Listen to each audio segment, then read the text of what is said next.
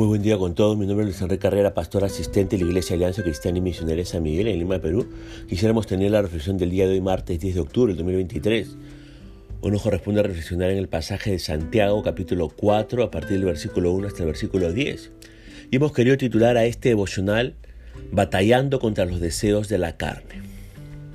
Fíjese que Santiago vuelve al tema de las pasiones. Aquí en el versículo 1, este capítulo 4 de Santiago, pero ya había tocado este tema también en el capítulo 1, verso 14. Hay ciertos placeres carnales muy fuertes que generan una suerte de, entre comillas, guerra civil en el creyente, nos dice el versículo 1. Es la lucha entre la carne y el espíritu, como dice Gálatas 5:17. Estos deseos también generan problemas interpersonales. Lea lo que dice el versículo 2. La pregunta a responder es, ¿qué debemos hacer frente a estos deseos carnales? En estos versículos, Santiago nos indica algunas cosas que nos ayudarán a controlar esos placeres. En primer lugar, nos dice que para controlar estos placeres tenemos que orar. Si hay algo que deseamos tener y no va en contra de la ley divina, debemos pedírselo a Dios, dice el versículo 2. Y hay que pedir con fe. Ya habíamos visto eso en Santiago 1.5. Pero también hay que pedir responsablemente. No para gastar en vuestros deleites, dice el versículo 3 en su segunda parte. En segundo lugar, si queremos nosotros este, hacer frente a estos deseos carnales, tenemos que evaluar, antes de pedirle algo al Señor, tenemos que evaluar bien nuestras motivaciones. Yo pregunto, ¿nos estamos dejando influenciar por la forma de pensar de esta sociedad y de este mundo sin Dios, incluyendo sus placeres y deleites, como dice el versículo 4? ¿Habla usted con Dios? Cuando lo hace, ¿acerca de qué habla? ¿Le pide cosas solo para satisfacer sus antojos? Le pide que apruebe lo que usted ya decidió hacer, fíjese que sus oraciones serán poderosas cuando permita que Dios transforme su forma de pensar y así sus deseos corresponderán perfectamente con la voluntad de Dios para su vida. En tercer lugar, si queremos nosotros hacer frente a los deseos carnales, tenemos que dejarnos guiar por el Espíritu Santo.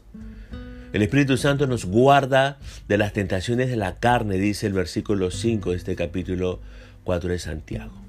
Cuando un creyente desea algo pecaminoso, el Espíritu Santo le hace sentir que a Dios no le agrada eso. En cuarto lugar, si queremos hacer frente a los deseos eh, carnales, tenemos que buscar la gracia de Dios. Cuando un deseo es muy fuerte, debemos acercarnos al Señor y pedir su gracia para soportar la, tentación, como usted puede leer en el versículo 6 de este capítulo 4 de Santiago. Dios, fíjese, está lleno de gracia. Usted y yo no sabemos cuánta gracia y misericordia Él tiene para nosotros. Fíjese que Él tiene una gran abundancia de gracia. Acudamos a Él al sentirnos tentados. En quinto lugar, si queremos nosotros vencer o frenar, ¿no? Este, estos deseos carnales, tenemos que someternos a Dios, dice el versículo 7 en su primera parte. Y fíjese que esta es la clave para lograr la victoria en esta, entre comillas, guerra civil que se desata en nuestras mentes y cuerpos. Hay que dejar que Dios gobierne nuestras vidas, no que gobiernen estos deseos carnales. En sexto lugar, ¿qué es lo que tenemos que hacer para frenar estos deseos carnales? Dice el verso 7 en su segunda parte que tenemos que resistir al diablo. Muchos se preguntan, ¿cómo voy a resistir yo al diablo? Usted no va a ser capaz de resistir al diablo con sus propias fuerzas. Esa es una verdad que tiene que interiorizar y tiene que aprender. Usted y yo estamos rodeados de fuerzas de maldad, Fíjese que si Eva hubiera resistido al diablo no habría caído en la tentación. Pero José, el patriarca del Antiguo Testamento, nos da el ejemplo a seguir cuando resistió la seducción de la esposa de Potifar. Cristo también resistió a Satanás en Mateo 4, 1, 12. Así que hay que resistir al diablo con la gracia de Dios. Pero ¿cómo lo hacemos? En séptimo lugar hay que acercarnos a Dios, dice el versículo 8. Él es nuestro refugio, y pronto auxilio en la tentación. Pero no es posible acercarnos a Dios sin purificar nuestros corazones, como dice el verso 8 en la primera parte. Por eso límpiese el pecado y cambie su deseo de pecar por el deseo de experimentar la pureza de Dios. Y en octavo lugar, hay que humillarnos, dice el versículo 9 y 10. Hay ciertas condiciones o situaciones que requieren lamentos, lágrimas y no alegría. El pecado nunca debe ser tratado con ligereza.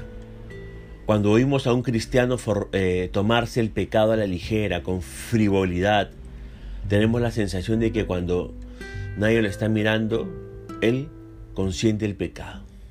Nadie debería tratar el pecado con frivolidad. Usted debería lamentarse por sus pecados. En la actualidad el problema es que los cristianos no se están lamentando por sus pecados. Tenemos que llorar por nuestros pecados pasados, dice el verso 9 y no tenga temor de expresar la profunda tristeza que siente por lo que haya hecho. Pero además debemos humillarnos ante Dios, reconociendo nuestra debilidad. Eso es importante. Humillarse, ser humilde implica depender del poder y de la dirección de Dios en vez de nuestras propias habilidades y fuerzas. En sus fuerzas uno no puede vencer la tentación.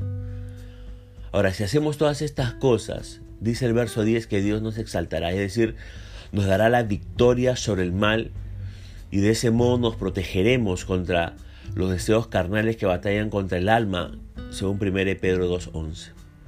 Por eso le pregunto para terminar este devocional, ¿estamos aprendiendo a batallar contra los deseos de la carne? ¿Qué victorias hemos logrado recientemente?